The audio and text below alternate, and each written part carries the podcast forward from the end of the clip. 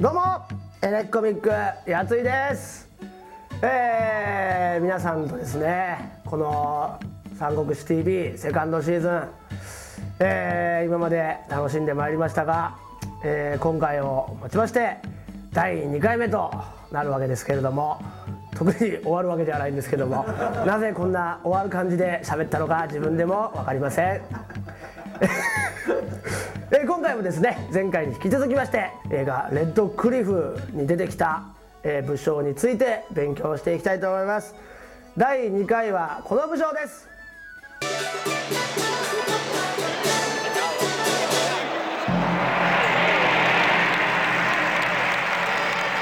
はいロシクでございますね。まあレッドクリフを見られた方もたくさんいらっしゃると思いますけども、えー、諸葛亮と、えー、周囲の間をですね行き来して「こうこう言ってますよ。こう言ってますよ」とか言ってたあのキョロキョロしてたあのおじさんがロシュックでございますね。どういう人生だったか早速年表を見ていきたいと思います。まず172年に誕生しておりますね。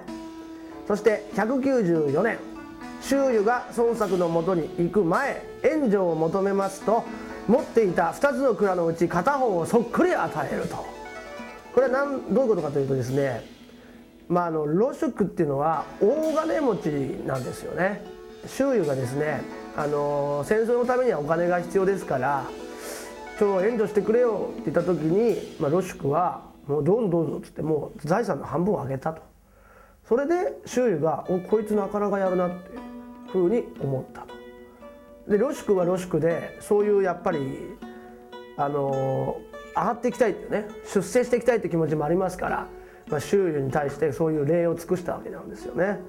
そして198年頃演術に壊れて配下となるが見切りをつけて周囲を頼って孫作のもとに行くと、まあ、演術というクソ武将がいるんですけれども。まあここの演術というのが、まあ、この辺の界隈では一番幅を利かせてたね人ですよ。そこに一応一回まあロシクも士官したわけですね。でもまあクソですからそいつが。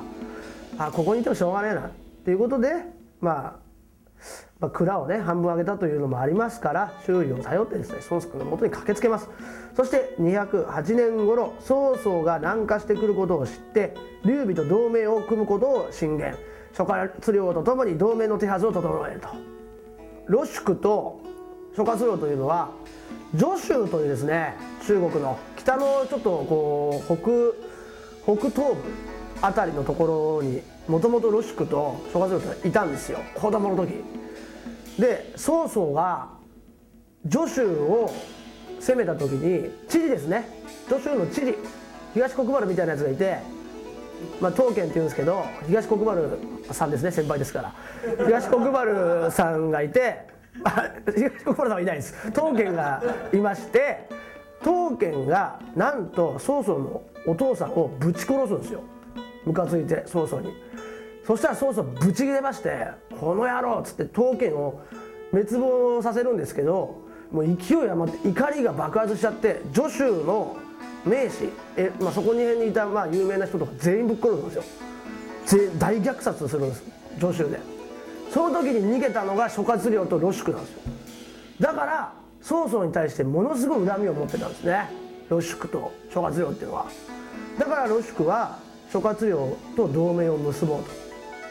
絶対に義と戦うんだと。曹操なんかに絶対に俺は絶対に屈服しないっていうふうにまあ開戦派に回ったのはそういう意味もあったと。いうところなんですけれどもね。まあ諸葛亮はと、まあ、ロシクっていうのは仲いいですからまあロシクはどっちかといえば劉備を助けたいんですよね。劉備劉備とも仲良くしていきたい。でも周囲は劉備嫌いですから諸葛亮も嫌いですから殺したい。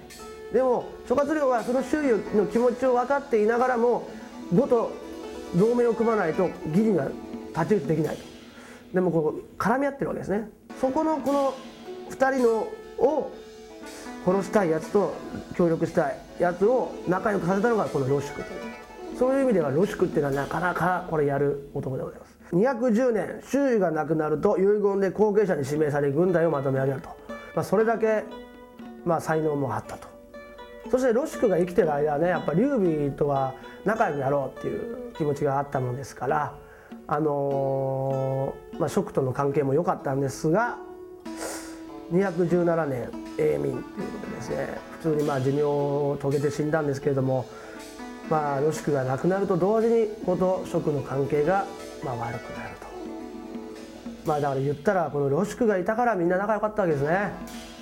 そういう意味ではもう飲み会に一番来てほしい武将ですね。例えば合コンとかこのロシクがいた場合ですね。見事なまあ仕切りをすると思いますね。誰も嫌な気しなかったねロシクのおかげでみたいなことだと思います。会計も見事な会計しますよ。多分。女の子もまあこれぐらいだったら払っていいかなぐらいの 量を要求され。まあ男も男でねその見栄も張りたいですから、まあ、これぐらいだったらちょっと高いんじゃないのっていうギリギリのところでロシクはやっぱ言ってきますけど3800円とかそういうこと言ってくるもしかしたら4000円取っといて200円バックみたいな面白さもあるかもしれないロシクのあなんか得したなみたいな気持ちにもさせてくれるというかねで一人つまんなそうにしてても「大丈夫こいつも面白いんだよ」みたいな話振ってくれたりとかして魅力をこう上げてくれたりとかしてね。で自分が自分でねもう「ハッハッ」ってことすぐ笑ったりとかして自分は誰も持ち帰らないっていうね。そういうまあそんな話はないんですけど三国志の中に。そんな男だったんじゃないかなって僕は思ってます。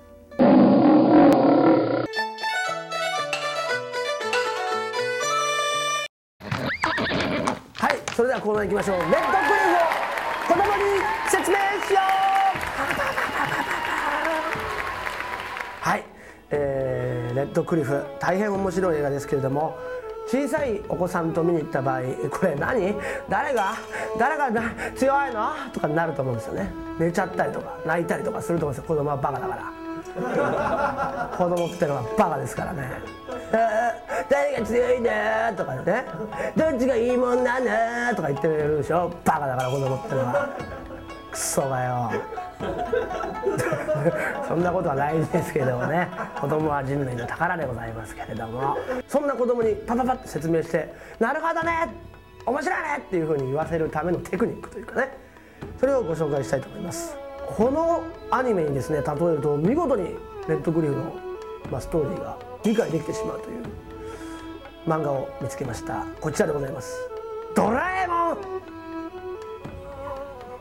はいドラえもんでございますね。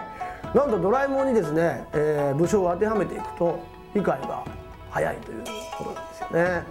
例えばドラえもんを周遊今回レッドクリフに出てきた周遊だと思ってください。トニー・レオン周遊そしてのび太を孫権。ね。5の、えー、大将孫権。そしてジャイアンを曹操。ね？勝機を取りに来たあの男ですね。そしてスネ夫を純育軍師ですね。そして静かを消去と考えてください。そうするとですね見事にできますよ。まずのび太ですね。孫権が「やばいよやばいよジャイアンにいじめられたよ」というふうにですねこうドラえもんに言いますね。周囲に言います。曹操がこうのび太を攻撃しますからね。曹操を。曹操が孫権を攻撃しますからそしたら孫権が周囲に言うんですね「どうしたらいいの助けてよ!」そうすると周囲が「てれれってれかけ!」っていうふうに「かけ!」っつってこう火火でやったら勝てるよっていうわけですよ周囲がそしたら孫権が「わーいわーい!」って言って机を切るわけですねジャイアンのですね、まあ、右腕すねを純育がこうやってやったら勝てますよとかって言ってるわけですよこうやって。で2人で攻めてく。るそれに対してドラえもんの策略でのび太が大勝利すると。それの間に静香という消去ねジャイアンものび太も大好きな、えー、静香がいると。これ消去ですね。というふうに理解するとですねドラえもんで分かりやすいですね。まあ周遊孫権曹操純育消去ドラえもんのび太ジャイアンスネ夫静香と。いうふうに考えると分かりやすいということで。